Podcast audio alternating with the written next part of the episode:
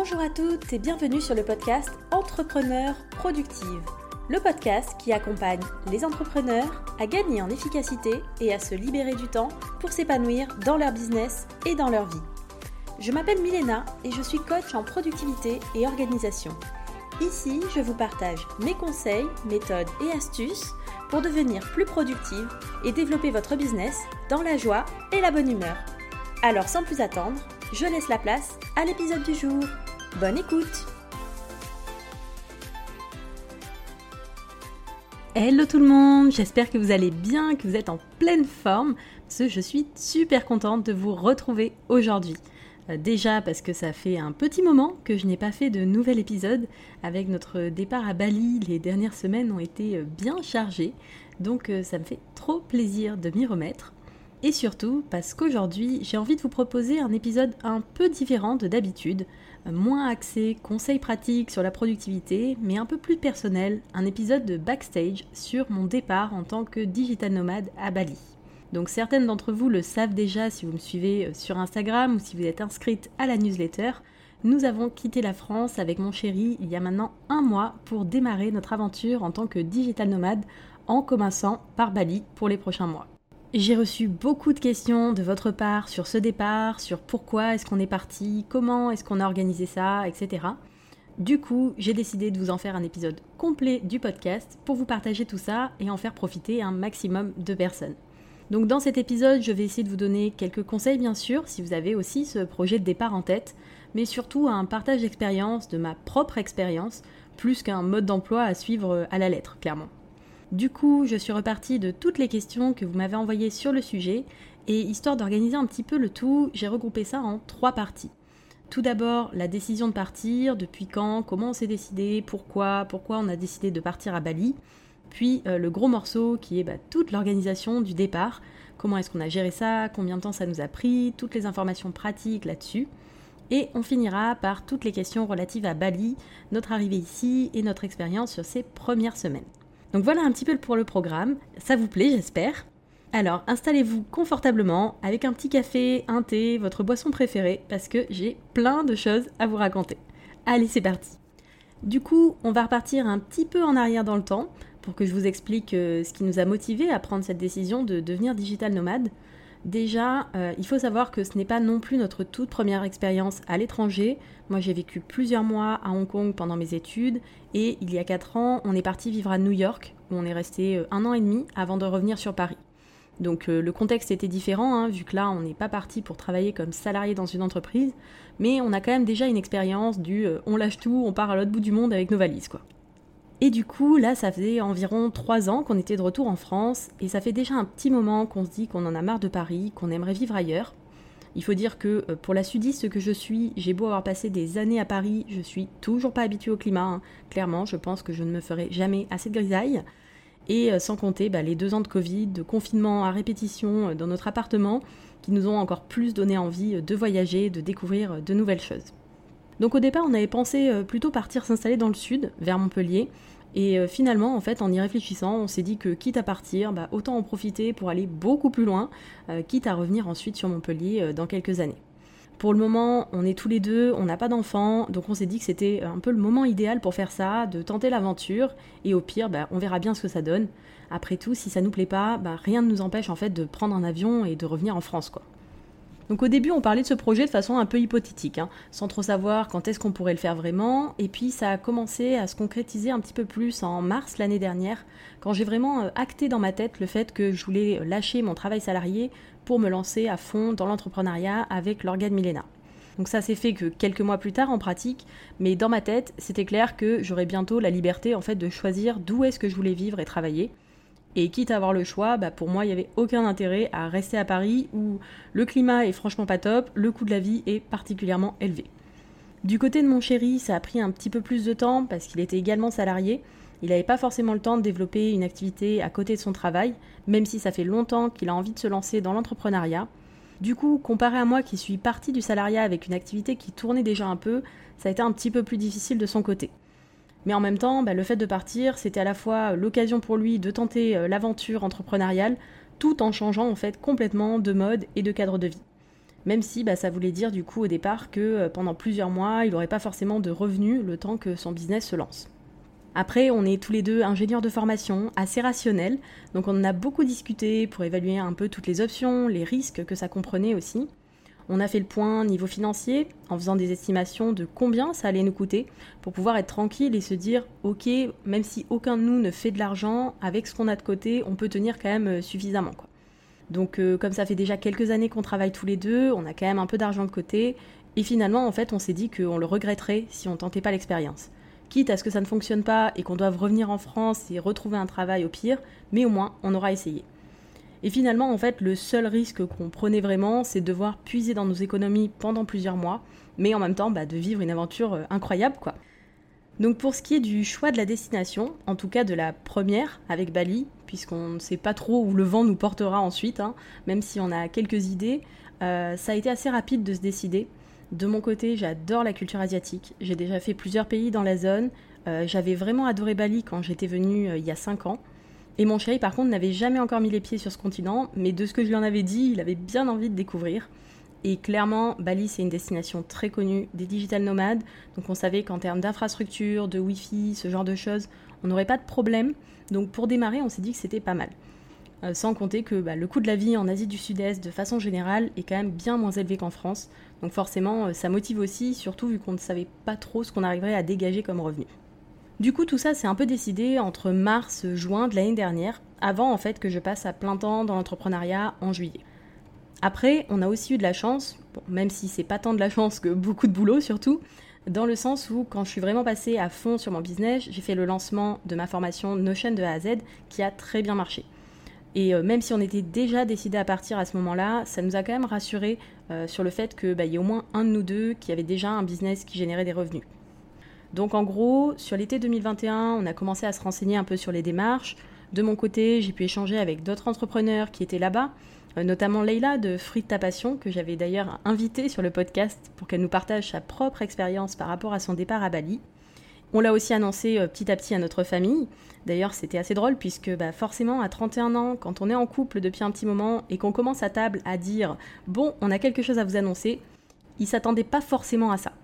Mais bon, tout le monde l'a bien pris, nous a dit qu'on avait bien raison de faire ça, ils étaient contents pour nous. Et ensuite, ben, on a commencé à vraiment planifier, organiser le tout à partir de fin septembre. En fait, une fois que j'ai terminé le lancement euh, de la formation euh, Notion de A à Z, avec euh, pour objectif du coup de partir en mars 2022. Donc voilà un petit peu pour cette première partie sur notre décision de partir.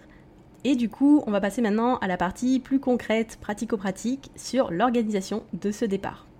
Donc en fait, on s'est réservé une journée, euh, un samedi, fin septembre, pour organiser vraiment tout ça. D'abord, on a listé toutes les choses à faire avant le départ, auxquelles on pensait. Euh, on en a rajouté par la suite, mais au moins on avait déjà une base de travail. Donc tout ça a été fait bien sûr sur Notion, dans ma base de données projet, euh, que j'ai partagée avec mon chéri, histoire qu'on centralise toute l'information au même endroit. Et après, on a fonctionné en mode rétro-planning, pour mettre une date sur chaque tâche qu'on avait listée par rapport à notre idée de partir en mars. Donc par exemple, en partant fin mars, on s'est dit ok, il faut du coup déménager fin février de notre appartement à Paris pour pouvoir passer à peu près un mois à faire le tour de la famille. Donc il faut un mois avant envoyer le préavis de départ, donc fin janvier. Et on a fonctionné comme ça à reculons sur l'ensemble des tâches en mettant des dates approximatives pour étaler un peu toutes les choses à faire sur les six mois avant notre départ. Sachant qu'au final, sur fin 2021, on n'avait pas tant de choses que ça à préparer encore. Mais du coup, ça nous a permis de nous avancer un maximum sur les tâches qui n'avaient pas besoin d'être faites à une date précise. Par exemple, c'est sur cette période que j'ai fait un petit tour d'horizon des assurances santé à l'étranger pour voir celle qui était la plus intéressante. D'ailleurs, si vous vous posez la question, on a pris l'assurance CCM qui nous couvre donc tous les frais médicaux sans franchise pour toute la durée du voyage. C'est le meilleur rapport qualité-prix que j'ai trouvé. Sur cette période, j'ai aussi fait refaire euh, mon passeport, vu qu'il arrivait à expiration en 2022. On a fait nos demandes de permis international et on a fait également nos vaccins. Sachant que pour l'Indonésie, il n'y a pas de vaccin obligatoire qui ne soit pas déjà obligatoire en France, si ce n'est la fièvre jaune si on vient d'une zone à risque. Donc en France, on n'est pas concerné. Euh, là, je ne parle pas de Covid, hein, vu que ça, ça change tout le temps, donc ça sert à rien que je vous donne une info là-dessus qui ne sera plus valable dans 10 jours. Je parle des autres vaccins, des autres maladies.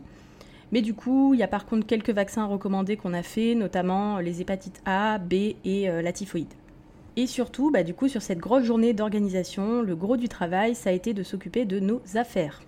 Donc déjà, on s'est dit qu'on voulait pas stocker des choses inutilement, qu'on voulait partir avec le minimum. Bon après, on n'a pas le même minimum avec mon chéri, hein, clairement. Lui, c'est un petit sac à dos, moi, c'est une valise de 20 kilos.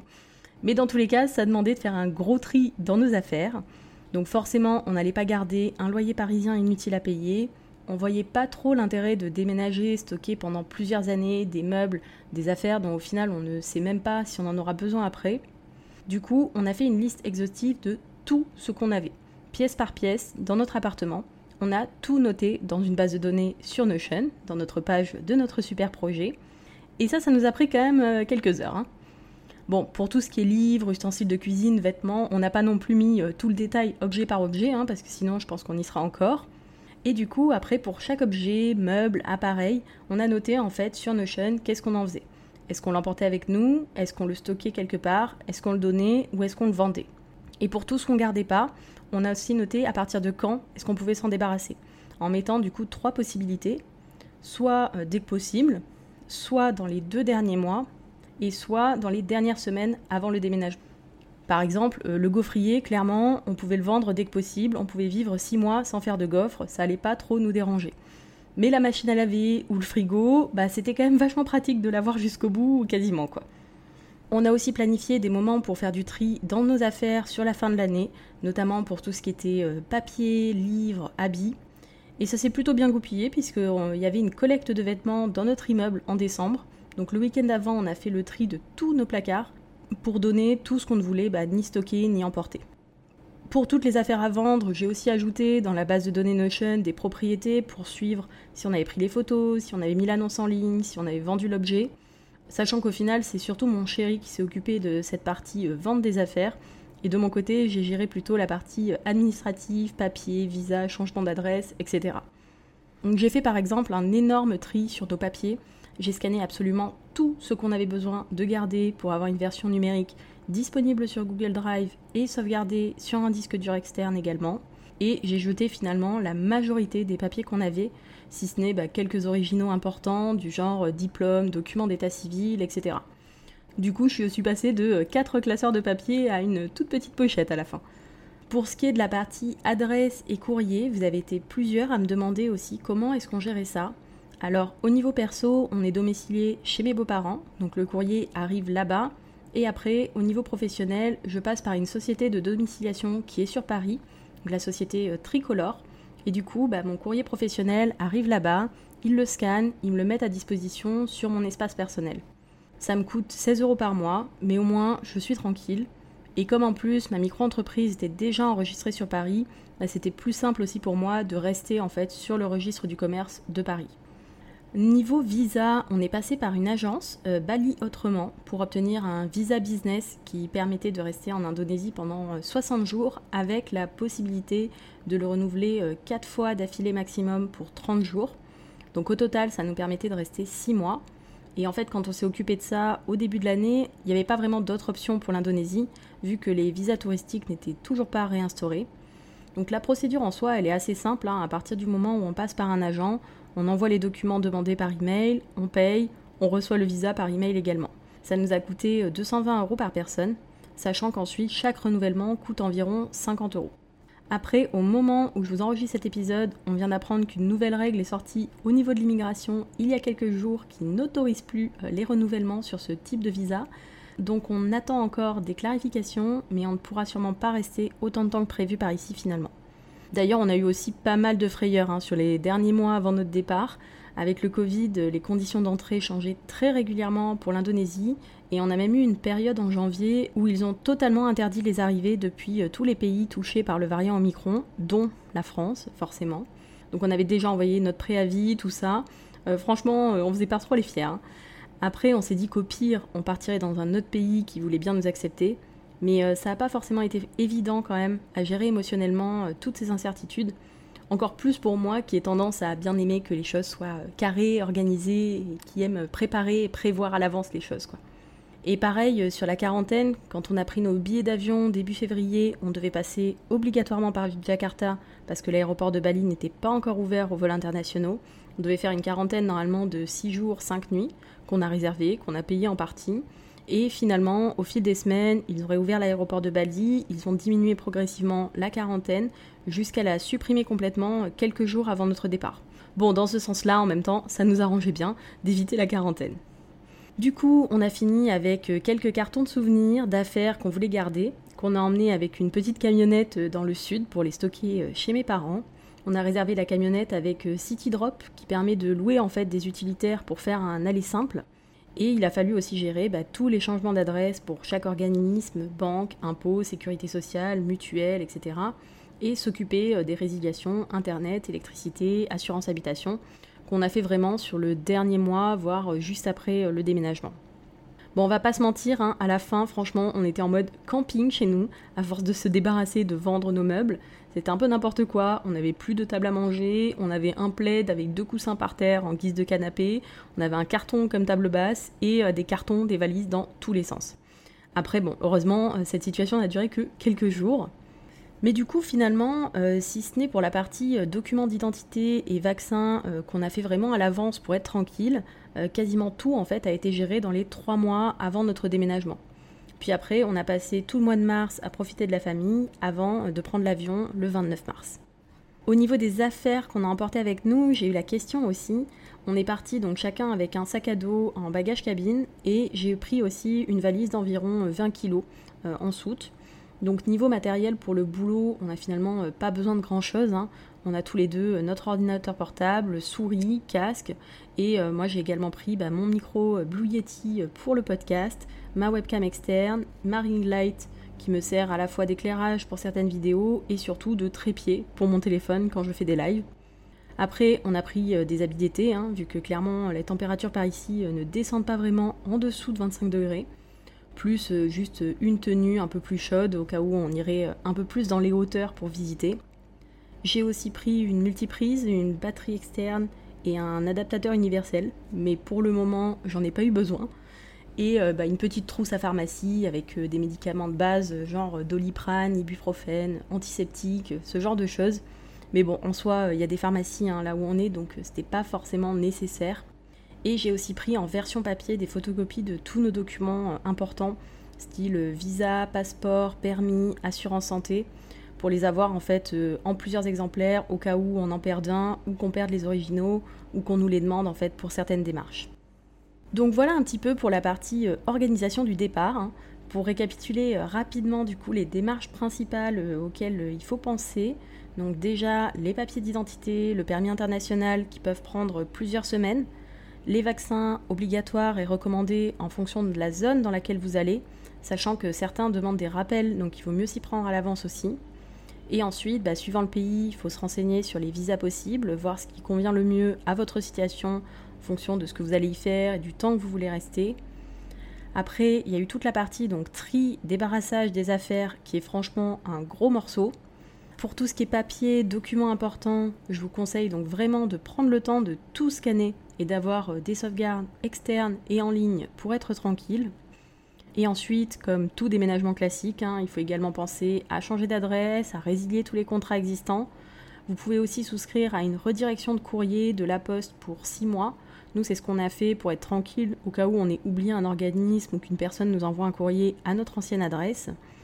Renseignez-vous aussi en amont sur les frais bancaires à l'étranger, suivant la banque dans laquelle vous êtes.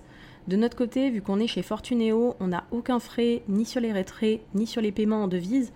Donc on n'a rien fait de plus si ce n'est les prévenir qu'on partait plusieurs mois pour qu'ils ne bloquent pas la carte euh, pour euh, suspicion de fraude. Mais si aujourd'hui vous êtes dans une banque plus traditionnelle, les frais peuvent vite monter. Donc ça peut valoir le coup d'ouvrir un compte dans une banque en ligne ou une néobanque. Je sais qu'aujourd'hui, il n'y a pas de frais euh, à l'étranger chez Fortuneo, chez Boursorama. Et après, j'ai aussi beaucoup entendu parler de Revolut, de Wise et de N26, qui sont aussi très utilisés à l'étranger. N'oubliez pas également de souscrire à une assurance santé rapatriement. Euh, les frais médicaux à l'étranger peuvent être très élevés. On ne sait jamais ce qui peut arriver, donc même si ça coûte un peu d'argent, au moins vous êtes tranquille s'il y a le moindre problème. Et ensuite, bah, vous n'avez plus qu'à prendre l'avion et à profiter quoi. On passe donc à la troisième partie de ce podcast, hein, qui commence déjà à être un peu long, euh, pour parler du coup de notre arrivée et de nos premières semaines sur place. J'espère que vous êtes toujours avec moi. Du coup, nous voilà prêts à décoller le 29 mars 2022, départ de Paris pour 17 heures de vol à destination de Jakarta avec une petite escale à Singapour. Euh, l'une de vous m'avait demandé euh, dans quel état d'esprit j'étais lors du départ. franchement, à ce moment-là, c'était vraiment l'excitation. On a passé plusieurs mois à organiser tout ça et là, on était vraiment dans la concrétisation du projet. J'étais euh, trop heureuse et pressée d'arriver sur place, de découvrir cette nouvelle vie. Alors après, il y a forcément aussi une partie de moi qui était euh, un peu triste hein, de quitter la France, de savoir que j'allais pas revoir mes proches pendant plusieurs mois. Et forcément, bah, un côté aussi euh, un peu d'appréhension en me disant, bah, est-ce que ça sera en fait aussi bien que ce qu'on s'est imaginé quoi. Du coup, on est arrivé à Jakarta, on a passé l'immigration, on a fait un test Covid euh, dont nous n'avons pas encore compris l'utilité, puisque nous n'avions pas besoin d'attendre les résultats pour sortir. Et on a enchaîné en fait avec un vol Jakarta-Bali pour arriver en fin de journée euh, à notre hôtel. Donc on avait réservé les deux premières semaines dans un hôtel euh, sur Booking pour avoir bah, un premier point de chute en se disant qu'on verrait ensuite sur place ce qu'on faisait pour le long terme. Donc initialement on pensait louer ensuite une petite villa au mois Sauf qu'avec le retour du tourisme sur Bali, euh, les prix ont euh, vraiment beaucoup, beaucoup augmenté, euh, notamment sur la zone de Canggu, là où on est. Et donc, en fait, finalement, on a décidé de rester à l'hôtel là où on est arrivé. Donc, c'est un petit hôtel d'une vingtaine de chambres, il y a un grand jardin, il y a deux belles piscines, les chambres sont confortables et on a plusieurs espaces communs qui sont fermés dans lesquels, en fait, on peut se poser pour travailler. Le personnel est adorable, on est super bien placé, on a tout à proximité, avec plein de petits restos, on a la plage à 5 minutes, donc euh, c'est le point de chute idéal. Et après, on profite en fait certains week-ends pour partir quelques jours un petit peu plus loin, visiter euh, le reste de l'île. Donc au niveau de l'organisation à l'arrivée, franchement, j'ai pas géré. Et euh, c'est un comble hein, en tant que coach productivité, on va pas se mentir. Mais euh, je pense que c'est important aussi de vous le partager pour vous montrer que, quel que soit son niveau d'expertise là-dedans, ça nous arrive à tous de mal s'organiser. En fait, j'avais organisé ma semaine de départ quasiment comme si de rien n'était sur ma to-do. J'étais même allée jusqu'à me prévoir des tâches en me disant non mais t'auras un peu de temps dans l'avion pendant l'escale pour avancer là-dessus. Ah ouais, la bonne blague. Donc oui, j'avais un peu de temps. Euh, par contre, j'avais absolument pas l'énergie pour travailler en fait. Euh, c'était complètement illusoire de ma part de penser ça. Et euh, bah, du coup, en arrivant, j'ai rapidement compris que j'allais pas pouvoir en fait juste enchaîner comme si de rien n'était.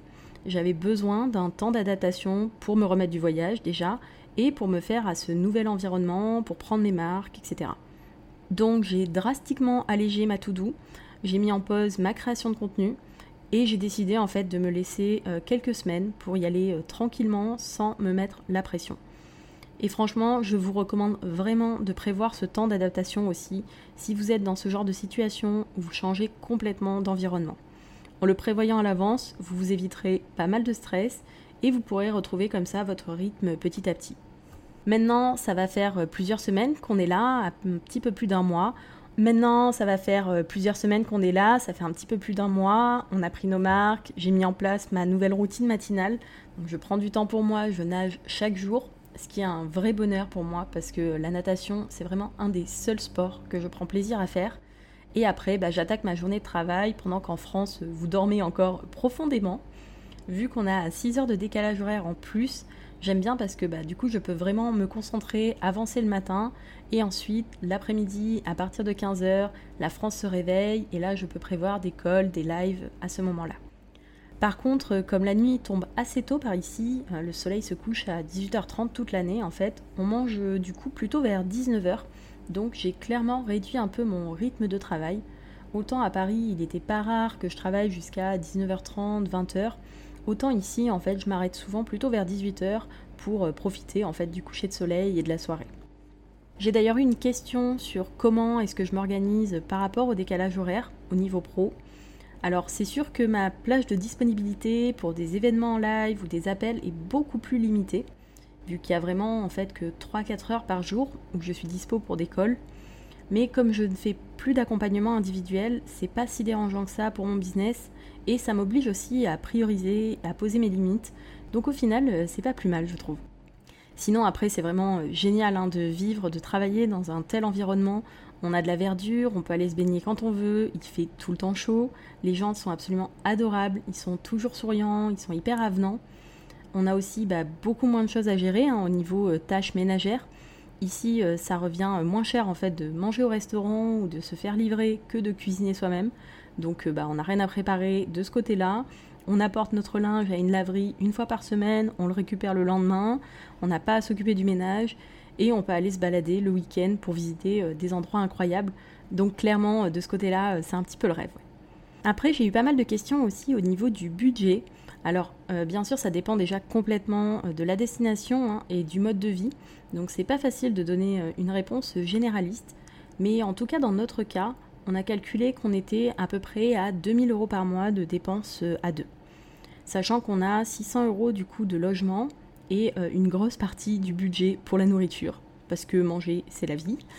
Et bah, après, il faut rajouter la location de scooter, l'assurance santé, la carte SIM indonésienne, les visites tout ce genre de choses, de petits plus.